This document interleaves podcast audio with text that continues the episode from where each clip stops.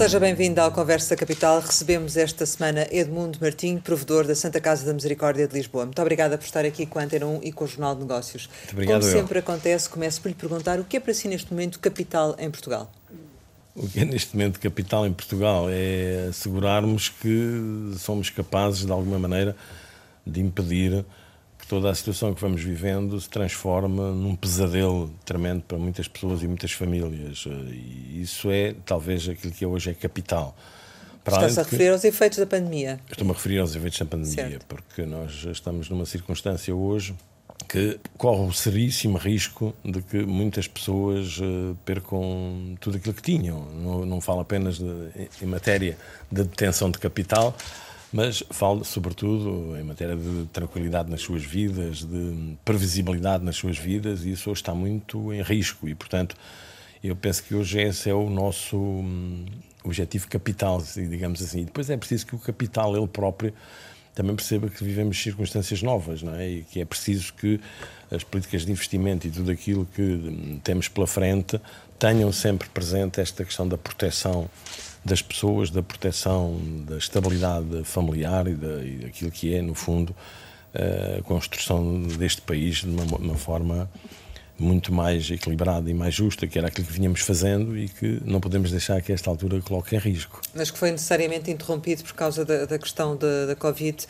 Quantos casos é que foram identificados nos equipamentos sociais da Santa Casa da Misericórdia? Nós tivemos, felizmente, nos nossos equipamentos, entre eh, colaboradores e utentes, tivemos relativamente poucos casos, alguns com algum grau de persistência, mas tivemos à volta de uns 40 casos no conjunto dos equipamentos todos. Vocês fizeram, a certa altura, testes, até um protocolo com a Universidade Nova para realizar testes, é isso? Como é que se tem estado a proceder? Eh, Duas vias, fizemos testes, naturalmente, aos nossos colaboradores todos e aos utentes que apresentavam sintomas, mas esse protocolo que refere com a Universidade Nova teve uma amplitude muito mais alargada, ou seja, foi um trabalho feito em todos os lares da cidade de Lisboa, fossem eles ou não da Santa Casa, privados, privados lucrativos, privados de IPSS, até alguns eh, irregulares, e aí fizemos a testagem integral de todos os. Foram mais de 6 mil testes que fizemos nesses lares da cidade de Lisboa, quer a funcionários,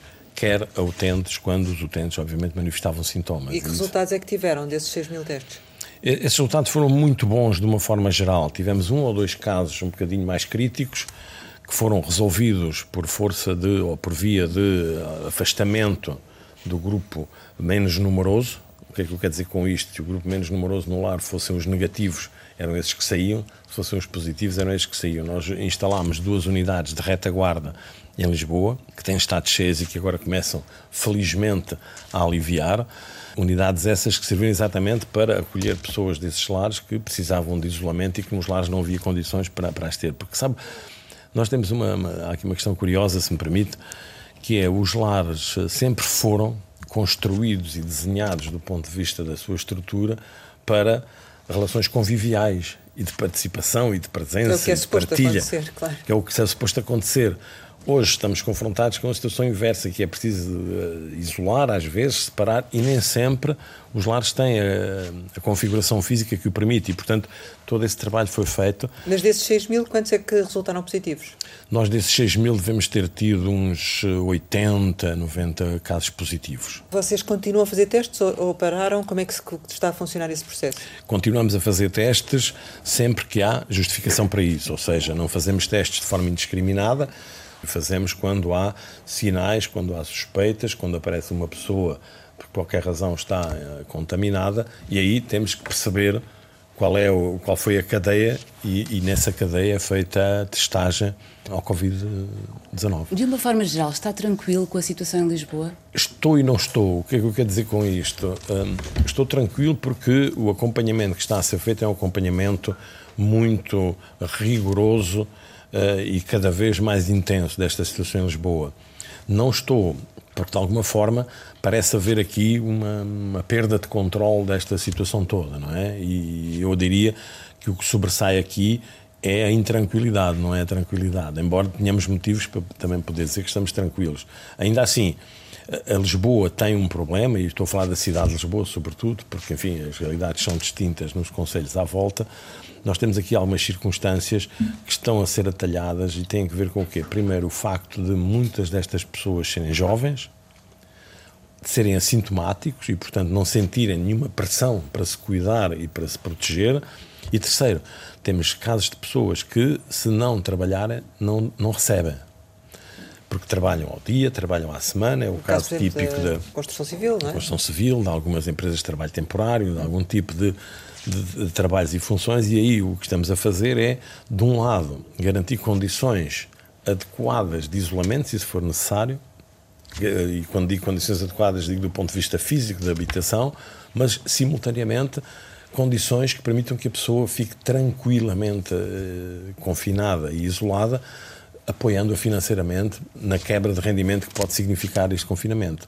E este é um desafio tremendo que temos pela frente e que estamos a enfrentar. Mas a, a Câmara Casa está a fazer isso também? Estamos a Câmara Municipal, eh, nós, eh, as autoridades de saúde, a Segurança Social, estamos a abordar isto de uma forma integrada para evitar que pessoas que estão contaminadas, jovens, insisto, sem sintomatologia, não se sintam de alguma forma livres para ir trabalhar, porque essa é a única forma que têm de garantir rendimento. E nós temos que ter alguma uh, capacidade de precaver este tipo de circunstâncias. E estamos a ter, diria. Pois, houve um episódio que aconteceu, por exemplo, com, com a questão dos imigrantes que, que aguardavam asilo, que foram. Uh, de, para uma casa em Louros e que acabaram por sair para ir fazer compras e que estavam que era uma casa da Santa Casa da Misericórdia de, de Lisboa. Aí perderam um bocadinho o controle da, da situação. Esse também é um, um aspecto que o, que o preocupa a situação dos imigrantes. Preocupa muito eh, não tanto os imigrantes mas neste caso concreto estamos a falar de requerentes de asilo. Requerentes de asilo exatamente. Eh, porque a circunstância é distinta é diferente, e, e estas pessoas que estão cá são tudo de uma forma geral homens muito jovens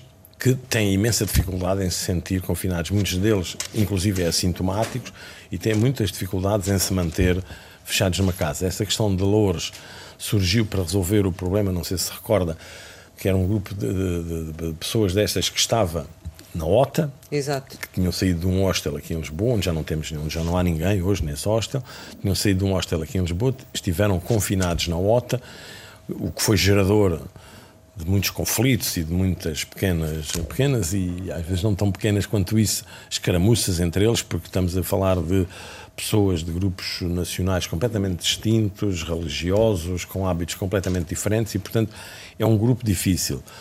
E, do meu ponto de vista, nós temos que ser, em relação a estas pessoas, eh, relativamente duros. Duros neste sentido, ou seja, estas pessoas têm que perceber que têm que respeitar regras, as regras que qualquer um de nós respeita e estas pessoas não estão isentas do respeito dessas regras. O que aconteceu hoje foi um, um pouco isso. Claro, mas essa situação está controlada agora? Neste momento está controlada. Sim. Neste momento praticamente não temos, tanto quanto é do nosso conhecimento, não temos praticamente casos positivos entre os, entre os requerentes de asilo porque foram todos reinstalados em unidades mais pequenas, com menos pessoas por quarto, dois, duas pessoas, três pessoas máximo em cada quarto, há de algures em vários pontos da cidade de Lisboa, e portanto hoje a situação está controlada, sendo que continua a ser um problema sério para nós, porque para nós, e quando digo nós, não é Santa Casa, para nós enquanto país, porque nós temos uma, uma legislação muito generosa de acolhimento destas pessoas e de, de aceitação da sua condição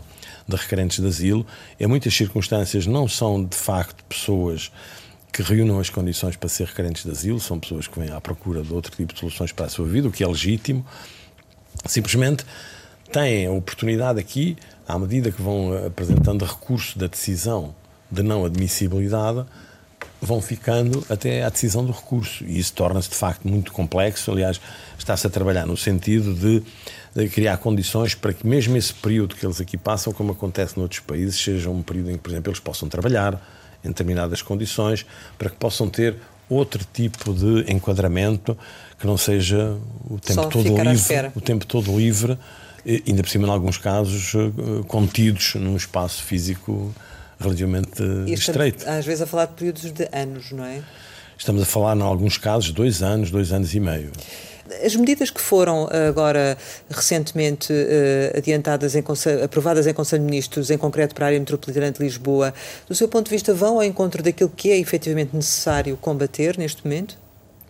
Vão, embora muito provavelmente precisemos de uma musculação adicional, né? se eu posso usar esta expressão, porque ah, está de facto a criar-se esta ideia de que o pior já passou e que, portanto, agora é só mesmo aliviar, e não é verdade. Nós temos que continuar a ter aqui uma preocupação muito grande e se essa preocupação não for acautelada com aquilo que é o comportamento individual de cada um de nós, tem que ser acautelada à força.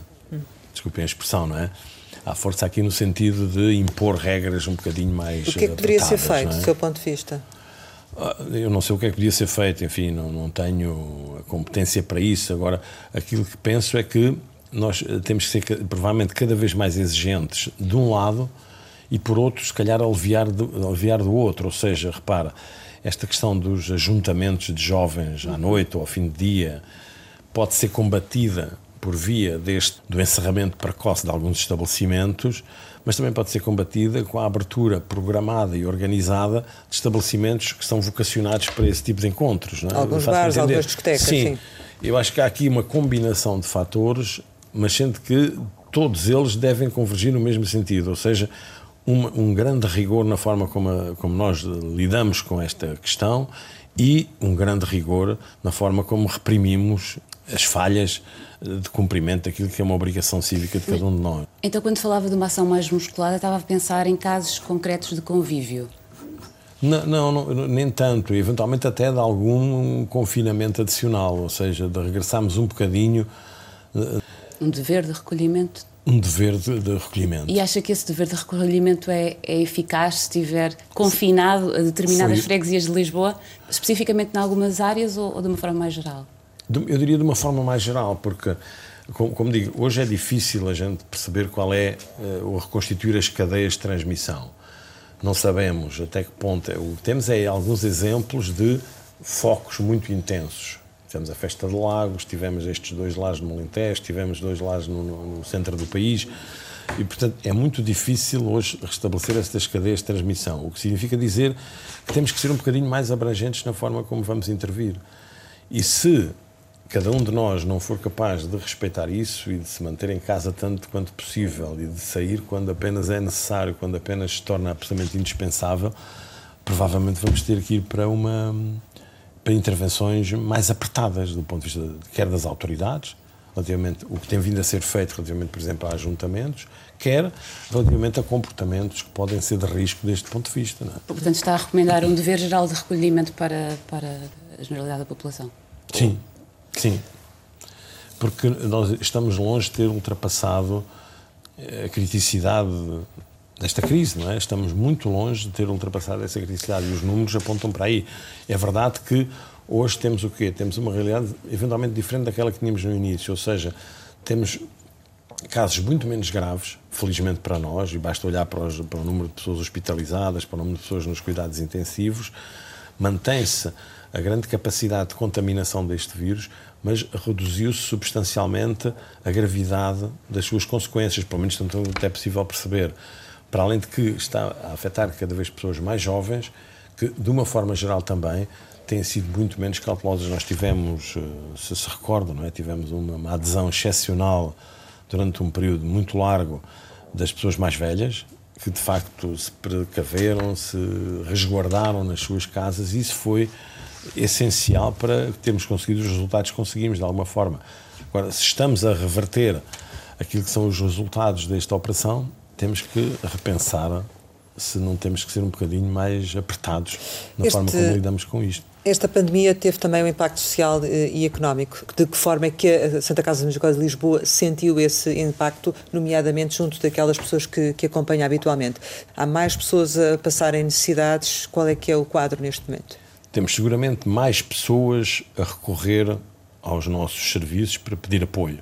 Tem números de. Aqui, e o apoio aqui é um apoio em várias dimensões, seja apoio alimentar, nós hoje eh, estamos a, a fornecer basicamente a, a alimentação a cerca de 4 mil pessoas. Isso é mais do que era? Bastante mais. Também é verdade que se diga que isso inclui pessoas que, por exemplo, estavam nos centros de dia e que, entretanto, regressaram às suas casas e que nós prestamos apoio no domicílio, seja apoio alimentar, seja apoio que tem que ver com as atividades eh, gerais da vida diária. Mas estamos a falar de mais 50%, 20%? Estamos a falar no mínimo de mais uns 30% a 40%. Certo. Totalmente desta ajuda alimentar. Depois temos a questão que se exacerbou imenso dos requerentes de asilo. Porque, de facto, o que é que acontece? Muitos destes requerentes de asilo, apesar da legislação não lhes permitir trabalhar, iam fazendo um pescate aqui, um pescate ali, e portanto isso também os permitia, lhes permitia estarem ocupados por um lado e por outro lado ter algum rendimento, também estava outra mobilidade na cidade. Mas Hoje não podem fazer economia, isso. Pois. Hoje não podem fazer isso e portanto temos um aumento também substancial de requerentes de asilo que, além daquilo que é o apoio normal de alojamento, solicitam apoio financeiro para aquilo que são as suas eh, necessidades diárias. E temos, de uma forma geral, pessoas que, nos, eh, que se aproximam hoje da, da Santa Casa porque perderam rendimento e precisam de apoio financeiro, por um lado, e apoio alimentar. São as duas grandes dimensões em que sentimos este uh, recrudescimento. E sente que essas pessoas que estão pedindo neste momento apoio são pessoas que tinham uma vida uh, organizada, ou seja, que tinham um trabalho uh, com, com regularidade, que pertenciam se calhar já a um outro extrato de, de sociedade ou não? No nosso caso, não é bem essa a circunstância, ou seja, são sobretudo pessoas que tinham realmente rendimento, que tinham uma atividade, prefiro chamar-lhe atividade do que trabalho, do que emprego, tinham uma atividade, atividade essa que era geradora de rendimento, mas que de repente desapareceu. Fosse no, no turismo, fosse ligada à atividade da construção, enfim, um conjunto de atividades que, entretanto, desceram imenso na sua intensidade e que levaram a que estas pessoas de repente ficassem sem rendimento. E, portanto, como não tinham reservas de capital, mais uma vez, eh, tiveram obviamente que se virar e, e, recorrer aos nossos serviços e é isto que nós temos vindo a fazer, é apoiar estas pessoas naturalmente. Como é que qualifica é a, a, situação a neste, neste momento? Eu qualifico como uma situação muito preocupante. Preocupante no sentido não de que não tenhamos capacidade para prestar o apoio que as pessoas precisam, mas porque mais do que isso é preciso que haja horizontes de mudança, não é? É preciso que estas pessoas sintam, pelo menos tenham esta esperança de que há condições para alterar as suas vidas e para poder retomar aquilo que era a normalidade. Uh, e esse horizonte não lhes pode dar, não é? Neste momento não podemos, neste momento não podemos. Temos a obrigação, isso sim, de apoiar todos aqueles que chegam até nós e que nos pedem apoio e que precisam do nosso suporte. Essa obrigação temos. Mas, mas temos esta preocupação que é perceber como é que se passa daqui para uma situação em que as pessoas possam ser autónomas e possam construir a sua vida da forma que entenderem que devem construí-la. Vocês também tiveram pessoas que vos pagam rentas que deixaram de pagar? Tivemos. Nós tivemos hum, dois tipos de situação. Tivemos uma situação em que se aplicou a moratória, a famosa moratória nas rendas. Nós fomos um bocadinho mais eh, longe no, no, no período de duração desta moratória e tivemos eh, circunstâncias em que isentámos completamente as pessoas do pagamento da renda. Quer do ponto de vista habitacional, quando a taxa de esforço destas pessoas passou a ser eh, superior a 60%, isentámos o pagamento da renda durante esses meses. E quando se tratava de uh, arrendamentos não habitacionais, quando foram atividades encerradas por determinação do governo, também isentámos do pagamento da renda. Do ponto de vista dos idosos, há alguma preocupação adicional? Imagino que nesta altura, portanto, durante a pandemia e durante o estado de emergência, tiveram que intensificar o apoio domiciliário. Imagino que isso também continue, porque não, não podem ir para os centros de, de, dia. Há uma preocupação também uh, adicional relativamente aos idosos e ao seu confinamento? Ah, essa é, é talvez a grande preocupação, para além daquilo que este período nos permitiu perceber eh, das fragilidades das nossas respostas, porque obviamente elas ficaram à vista, à vista, também ficaram à vista as potencialidades que tínhamos e que de repente foram ativadas e contribuíram para que esta situação fosse eh, relativamente controlada. Mas a questão que refere é, do meu ponto de vista, talvez a questão mais relevante, ou seja, nós temos as pessoas fechadas nos lares, eh, quando sempre tivemos, aqui havia, houve sempre esta grande preocupação de defender a promoção da autonomia, a, promoção da participação das pessoas na vida da sua comunidade, quando podiam, naturalmente, porque há pessoas que estão limitadas na, na, na sua própria Sim. capacidade de se movimentarem, mas sempre que podem, sempre foi muito promovida esta, esta dimensão da, da, da promoção da autonomia e da participação, e hoje isso está vedado. E eu acho que nós temos que olhar seriamente para isto porque uh, é um fator que contribui muito para a perda de confiança, contribui muito para, uh, sei lá, até o gosto de viver. Porque também há os que estão em casa e que não podem ir aos centros de dia, não é? Isto agora sozinhos. são limitados, não é? Numa fase muito sensível da vida, não é? Muito sensível. Não estão sozinhos, nós temos aqui, até porque tivemos um projeto em Lisboa eh, que chamava Radar, em que identificámos todas as pessoas na cidade de Lisboa que viviam sozinhas, todas as pessoas com mais de 65 anos, é disso que estamos a falar, não é?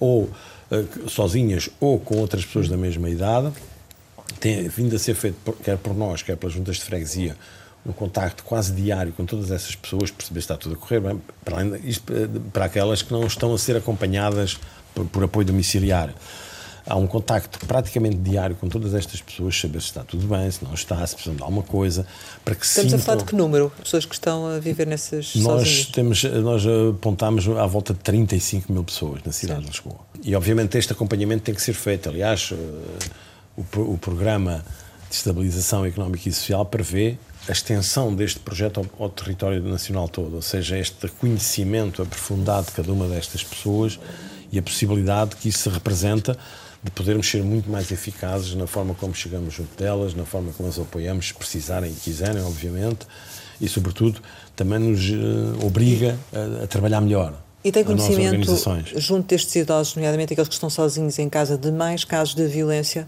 Não. Quando fala de violência, fala de casos de violência doméstica. Exatamente, é isso, não é? sim, sim. Não, não, não temos hum, referências, uh, não nos chegam relatos de casos desses, não.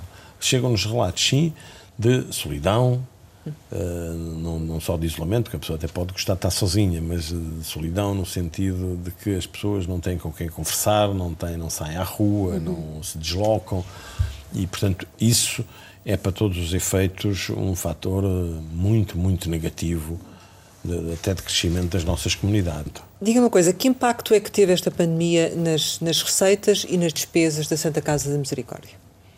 Ora, isto é, isso é uma pergunta capital, em todos os aspectos. O, o impacto foi brutal.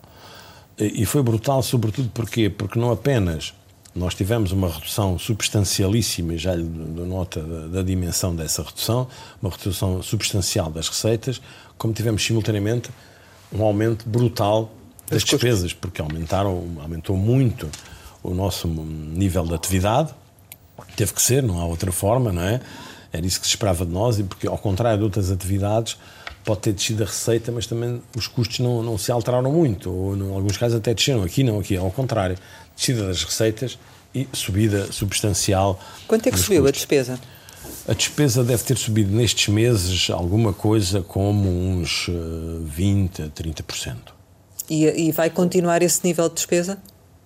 Em algumas circunstâncias vai, porque obviamente nós vamos ter que manter, vai depender também da forma como todo este processo evolua, mas aquilo, a, a, conclusão a que chegamos é que é preciso manter de pé e consolidar, e em alguns casos aumentar, a nossa capacidade de, de responder.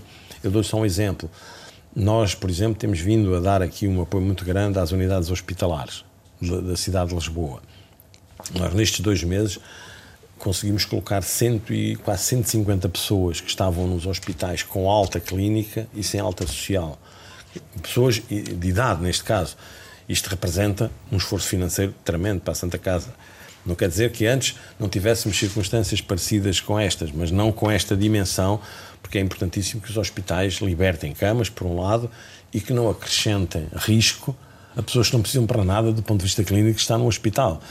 E isto é, um, é, apenas um exemplo. E esse é um esforço que vai continuar. Ah, isso é um esforço que vai ter que continuar, não é? Não, e por isso mas, é que eu digo que vai depender muito de como é que tudo isto evolua, mas é um esforço que vai ter que continuar. Mas ainda assim há falta desses equipamentos também, não é? Ah, é verdade. Hum.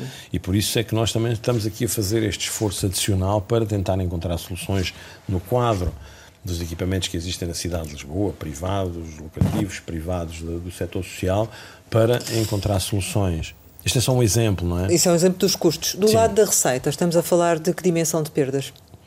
Nós estamos a falar de uma dimensão no é? período homólogo, qualquer coisa como uns 25%. E isso é quanto? Posso lhe dizer os valores globais da receita dos jogos. Certo. Estou a falar dos jogos. Nós nos jogos devemos ter nesta altura, perdido qualquer coisa como em vendas. Em vendas. Devemos ter perdido qualquer coisa como uns 600 eh, milhões de euros. E já se sente algum retomar desse, desse, desse fator ou não? Sente. Hum. É verdade que sim. Obviamente ainda não ao nível daquilo que era antes desta crise, Uh, e não sabemos sequer se vamos conseguir uh, recuperar, porque tudo vai depender muito da forma como nós conseguimos reorganizar-nos todos, mas já se vai sentindo alguma retoma desse ponto de vista. E por isso é que eu digo que nesta altura estamos com cerca de 20 a 25% de redução face ao período homólogo. Até ao final maio. de junho. Maio e junho, sim. sim. Porque nós tivemos praticamente dois meses com receitas não foram de zero, mas aproximaram-se de zero, porque uhum. todos os pontos de venda estavam fechados, uhum. os cafés, os, as tabacarias, os quiosques, enfim, alguns mantiveram-se abertos, mas com um grau de comercialização muito reduzido, porque as pessoas também não saíam, estavam em casa, e portanto estamos nesta altura a preparar aqui o regresso e a tentar retomar um bocadinho, porque, porque, porque as receitas dos jogos é verdade que são importantes para a Santa Casa, mas são muito importantes para um conjunto de três entidades. Aliás, nós somos a entidade, nem sequer somos a entidade que mais recebe do, do, dos jogos, mas ainda assim tem um peso excepcional.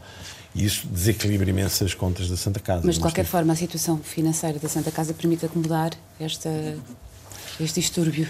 Tem permitido, mas não, não de forma fácil, porque a Santa Casa tem algumas reservas, mas são reservas que estão eh, sujeitas, a sua utilização está sujeita à autorização do Parlamento. Do, eh, do, do Parlamento dizia que sim, dizia que sim. sim, porque o orçamento uh, consolida no orçamento geral e, portanto, mas uh, por enquanto tem sido possível acomodar, mas não pode manter-se muito tempo esta situação, porque, como digo, persiste a pressão para que continuemos a prestar apoio e a aumentar o apoio, uhum. e se a situação não se alterar de forma substancial, eh, vamos ter que o manter durante muito tempo. E a questão da, do aumento das receitas não acompanha, não tem acompanhado aquilo que é o aumento dos compromissos que temos. Mas qual é que pode ser a solução?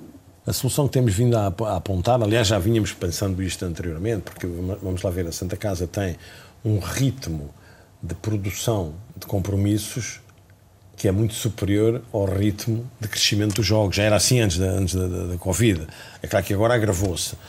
E, uma das linhas estratégicas que estamos a seguir era avançar na internacionalização da nossa atividade do jogo. E já temos a devida autorização da, da nossa tutela. Significa dizer o quê? Significa avançar na presença da Santa Casa e dos Jogos Santa Casa em mercados estrangeiros ligados ao jogo. Que jogos é, é que seriam? Angola, Sim. É o caso do Brasil, hum. é o caso do Peru. São três áreas em que estamos a avaliar e em alguns casos mais do que avaliar, já estamos numa fase de desenho do plano de negócios, desenho... Mas seriam todos os jogos? Em Angola tem, tem, duas vias distintas, que a própria legislação de Angola é que prevê, não é uma escolha nossa. Tem a via dos jogos, como nós temos em Portugal, estes de base territorial, e tem do outro lado tudo o que são os jogos online. E nós queremos avançar Uh, nesses dois. Estás a falar do placar, é isso? O placar é. O placar nós temos em Portugal há placar de base territorial, certo. física, que não se pode jogar na, online, e temos o placar online. São e é desse duas, que estamos a falar, não é? Dos dois, ah, eventualmente, dos dois. sim, certo. porque nós em Angola, eles, aliás, o governo de Angola quer e faz muita questão de que, a par do online, possa haver também a disponibilização de jogo físico. Hum. Porquê? Porque o jogo físico é muito indutor de hum, dinamismo económico nas, nas, localidades, nas pequenas cidades, em todo o lado e criador de emprego. Então, Mas, quais não? é que seriam? São os jogos, são as lotarias. As lotarias? Uh, são os jogos de tipo Totoloto, uh, são as apostas desportivas, é disso que estamos a falar. E depois do lado do online, estamos a falar sobretudo de apostas desportivas e os chamados jogos de fortuna e azar, como nós temos cá em Portugal.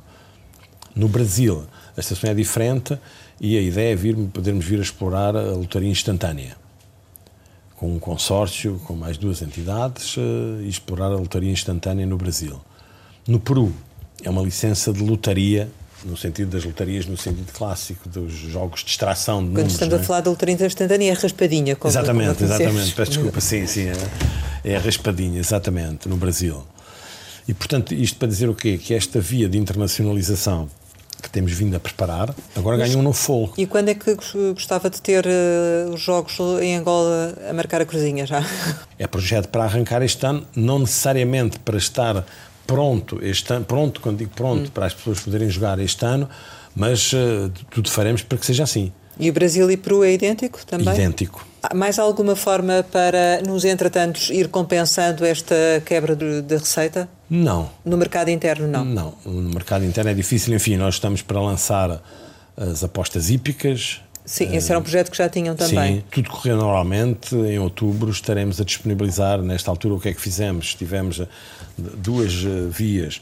Por um lado, para dotar todos os estabelecimentos que vendem jogos sociais do Estado, de condições técnicas para poderem transmitir, ou transmitir, ou pelo menos eh, permitir que as pessoas vejam corridas de cavalos em que possam querer apostar, isso por um lado, e por outro, estamos a, a, trabalhar num alargamento da rede dos nossos mediadores, até como forma de contribuir para esta retoma, porque nós estamos a falar de negócios, eh, às vezes pequeninos negócios, um café, uma tabacaria, onde a dimensão dos jogos pode contribuir não apenas para manter o negócio, como para uh, até manter ou criar emprego.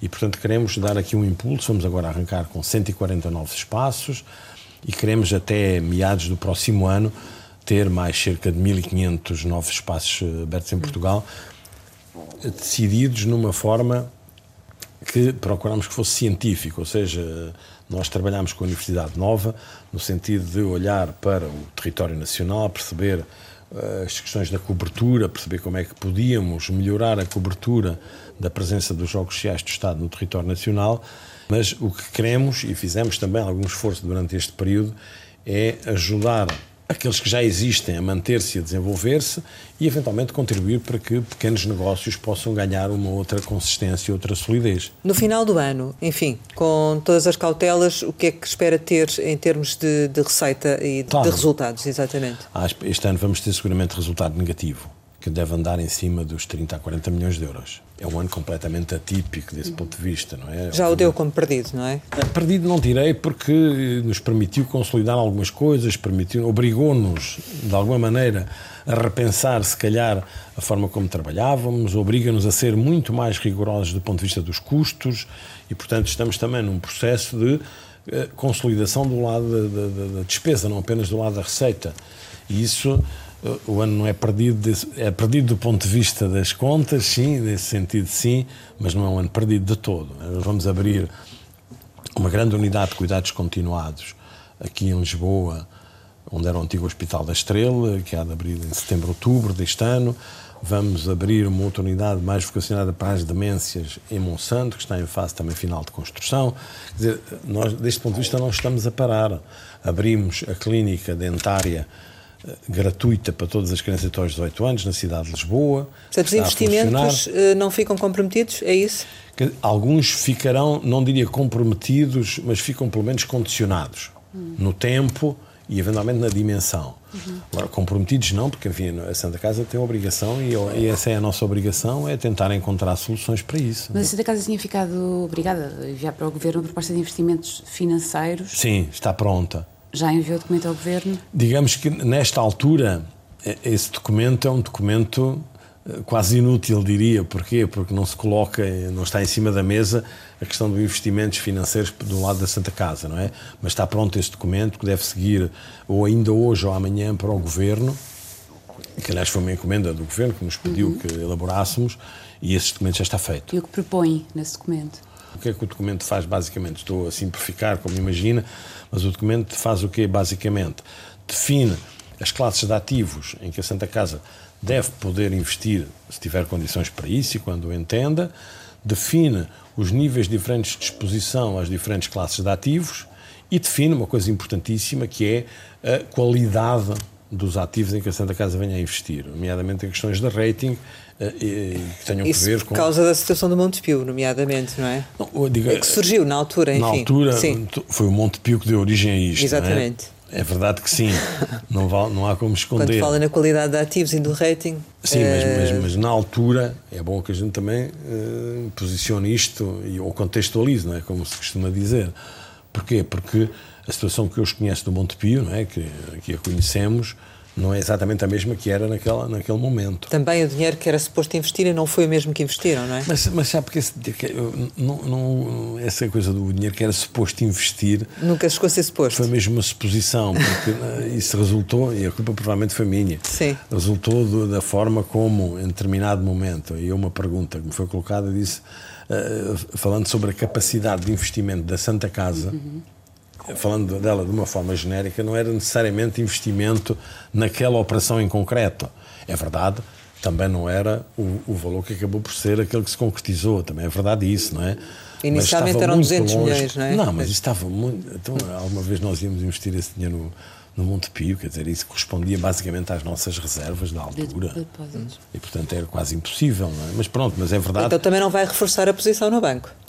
Não temos isso previsto, não e também não está uh, arrependido do, do, investimento que fez, considerando a atual situação do Montepio? Não estou, aliás, uh, eu devo dizer-lhe, eu, eu, sou um entusiasta do Banco Montepio, neste sentido. O Montepio, por ser um banco da economia social, não por ser o Banco Montepio em particular. Sou um entusiasta porquê? Porque eu acho que nós precisamos, e o país precisa de ter um banco sólido desta área. Temos aqui a oportunidade de ter uma, uma instituição bancária que ajude e que seja uma alavanca, e para quem a questão da remuneração da, da atividade seja virada para o desenvolvimento da própria atividade e não para a remuneração dos acionistas. Mas não está a correr bem, pois não? Repare, eu, eu, não conheço neste momento as contas do Montepio, ou seja, sei que houve aqui uma, um ajustamento do valor do banco nos ativos da Associação Mutualista, isso sei. Sei que também que isso foi gerador hum, de algumas divergências de, de, leitura e de opinião, mas é, é óbvio que há uma fragilidade aí que é preciso enfrentar. Sobre isso não me resta nenhuma dúvida. Agora, isso não diminui, a meu entender, pelo menos, não diminui a relevância de podermos ter e de devermos ter uma entidade bancária com esta configuração e com este perfil, não é? E... Uh, relativamente ao Hospital da Cruz Vermelha, avança a gestão de, de, que está prevista como, como está prevista ou não? não? E o Governo já disse que achava também bem, não é? Recentemente. Há, há, há uma coisa que eu lhe digo, quer dizer, há aqui uma confluência total de interesses entre a Cruz Vermelha Portuguesa, que é detentora do espaço e detentora de 55% do capital da sociedade gestora do hospital, a Par Pública, que é detentora de 45% do capital da, da sociedade gestora do hospital, e a Santa Casa, interessada em assumir a gestão daquele hospital. Esta confluência existe. Em que ponto estamos? Sim, estamos, em que ponto estamos? Em que ponto estamos? Nós acabámos de receber uma atualização da avaliação da, da sociedade gestora do hospital, estamos agora a analisá-la e vamos avançar para o momento de uh, negociação entre os dois acionistas uh, maioritários, que são a Cruz Vermelha e a Par Pública, e a Santa Casa, que, interessada em avançar para, para a aquisição que, da totalidade das ações daquela sociedade. Que esforço é que representa para a Santa Casa este, este projeto? Que esforço financeiro representa para Isso a Santa Casa? Isso vai depender da do resultado das negociações. O nosso entendimento é que aquela sociedade precisa de uma recapitalização muito forte. Precisa de ser recapitalizada para poder retomar o espaço que já teve no, no panorama da saúde em Portugal, aumentar, a reorganizar Quanto é que a sua capacidade. ponto de vista precisa? Uh... Nós estamos a falar, grosso modo, de acordo com aquilo que é a avaliação que está feita, entre 12 e 16 milhões de euros. É uma aposta vossa, essa. É uma aposta, mas é uma aposta que vale a pena, porque, repare, e é por isso que eu há bocadinho falava de confluência destes interesses.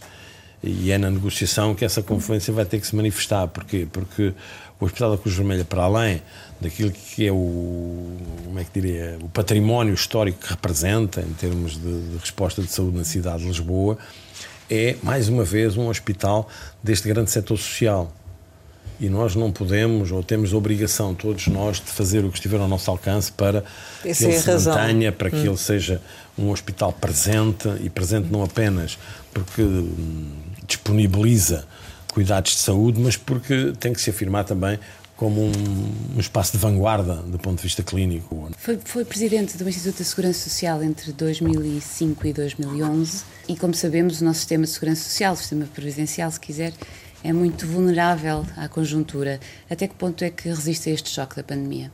Eu isso não sei responder. Agora, há uma coisa que eu sei, é que é, tem sido a solidez do nosso sistema e a existência de um sistema como nós temos, que tem permitido que, ainda assim, os efeitos desta pandemia não tenham sido mais devastadores do que foram. Basta a gente pensar em tudo o que tem a ver com as situações de layoff, basta a gente pensar nas medidas que estão a ser tomadas de apoio a quem perde rendimentos, uhum. basta a gente pensar na questão do abono de família. Há uma série de medidas que estão em curso, uhum. só são possíveis porque nós temos um sistema que tem, felizmente, tem demonstrado uma grande solidez desse ponto de vista. É a pessoa indicada na altura para criar o rendimento mínimo garantido. Faz para o ano 25 anos. 25 anos, exatamente. E por isso lhe pergunto se atualmente, olhando para o panorama que temos, se considera que há algum tipo de apoio que, que não está a ser dado e que, e que fazia falta, não é? Ah, é sempre possível ir mais longe, não é? Neste, e quando se fala deste tipo de apoio, é sempre possível ir mais longe. Mas há hoje uma, uma orientação da parte do Governo, em particular da Ministra do Trabalho, eh, no sentido de que é de revisitar o grande instrumento que define eh, esta cooperação dos diferentes setores, que é o chamado Pacto de Cooperação para a Solidariedade Social. E revisitar neste sentido, que é apontar novas metas, apontar novas ambições, que tem que ver com isso, ou seja, tem que ver com percebermos se o modo como hoje organizamos o nosso universo de prestações é o adequado ou não é, ou se precisamos de fazer alterações. Devemos nós, sim ou não, caminhar para a existência de uma prestação única, que é uma coisa que eu defendo há muitos anos, por exemplo. Uma prestação única de cidadania que congregue tudo isto. Devemos nós, sim ou não, caminhar para um modelo de rendimento mínimo mais próximo do rendimento básico que algumas pessoas defendem. Devemos nós, sim ou não, caminhar para um modelo de rendimento de, social de inserção que consagre de outra maneira os elementos do agregado familiar. Qual é a sua opinião? A minha opinião é um bocadinho essa, ou seja, todas estas prestações, em particular as que não têm natureza contributiva, naturalmente, eh, são prestações que são sempre suscetíveis de melhoria, seja nos valores de referência que utilizam, seja na forma como é feito o cálculo da, da, da prestação. Eu dou-lhe só um exemplo. Eh, a forma como num agregado do RSI são considerados os diferentes membros do agregado. Pessoalmente, acho que talvez pudéssemos dar aqui um impulso à forma como são consideradas as crianças. Era uma forma de valorizar agregados e, portanto, no com crianças. Fundo, garantindo uh, apoios mais altos. Está um pouco mais altos, sim. Uh, há circunstâncias, uhum. uh, particularmente nas famílias que têm crianças, uhum. por exemplo, que são uhum. uma preocupação permanente de todos nós, diria, mas há circunstâncias que, do meu ponto de vista, justificariam que o, o apoio pudesse ser um bocadinho mais elevado. E não é por acaso que o Governo decidiu, por exemplo, introduzir um abono de família excepcional em setembro. Não é? Parte desta preocupação, quer dizer, nós temos prestações que estão ativas, que podem ser melhoradas e que nesta circunstância atual, onde há mais pessoas mais desprotegidas e mais fragilizadas, nós temos de ser capazes também, desse ponto de vista, de nos reinventarmos e perceber como é que podemos ajudar a que ninguém fique para trás. Podíamos continuar aqui a conversar, mas chegamos ao final e, como habitualmente, lançamos algumas palavras para uma resposta rápida. A primeira é assistente social. A mim diz-me muito, porque eu sou assistente social, não é de formação, mas isso a mim diz-me muito. Mas assistente social, sobretudo, eu digo que é agente de exercício dos direitos dos cidadãos. Racismo? Racismo é aquela coisa que não existe na sociedade portuguesa, não é? Racismo é, enfim, é talvez das características das sociedades modernas que mais nos diminuem a todos. Comissão Nacional de Proteção de Crianças e Jovens em Risco. É uma instância essencial e neste tempo ainda mais. Santana Lopes? Ex-provedor da Santa Casa da Misericórdia de Lisboa, figura incontornável da nossa vida política, atual presidente da, do Conselho de Administração da Fundação Ricardo Espírito Santo uh, e uma pessoa com quem, de quem tenho algumas diferenças, mas que, que respeito pelo trabalho que ele fez na Santa Casa e pela forma como sempre entendeu uh, aquela instituição. Para uma resposta ainda mais rápida, António Costa um mestre. Filho. A, realização da, da, nossa vida, diria. A realização neste sentido, não no sentido pessoal nosso, mas da forma como deixamos aqui também uh, uma marca e deixamos um sinal, e sobretudo quando, como é o caso do meu filho, jovem, um jovem excepcional. Saúde. Isso, enfim, é o grande um, óbice nos tempos que correm, e particularmente no que me diz respeito a mim. Como é que direi isso? Tenho uma situação crónica, faço parte daqueles grupos de risco. Procuro, é, sobretudo, não deixar que, que, que seja a saúde que determina o meu comportamento enfim, e andar para diante. Sonho? Poder ir para o Alentejo, daqui a uns anos, para o meu Alentejo, descansar, ler, escrever, enfim, participar numa série de coisas e, sobretudo, eh, talvez que o sonho mais importante que tenho é hum, que, passada esta vida, seja ela, durar ela o tempo que durar, eh, que possa achar que dê aqui algum contributo para que algumas coisas pudessem ficar melhores. Não tenho mais sonhos que esse. Portugal? Ah, o melhor país do mundo. Extraordinário. Edmundo Martins, muito obrigada por ter estado aqui com a Antena 1 e com o Jornal de Negócios. Pode rever esta conversa capital com o provedor da Santa Casa de Misericórdia de Lisboa em www.rtp.pt. Regressamos para a semana, sempre neste dia, esta hora, e claro, contamos consigo.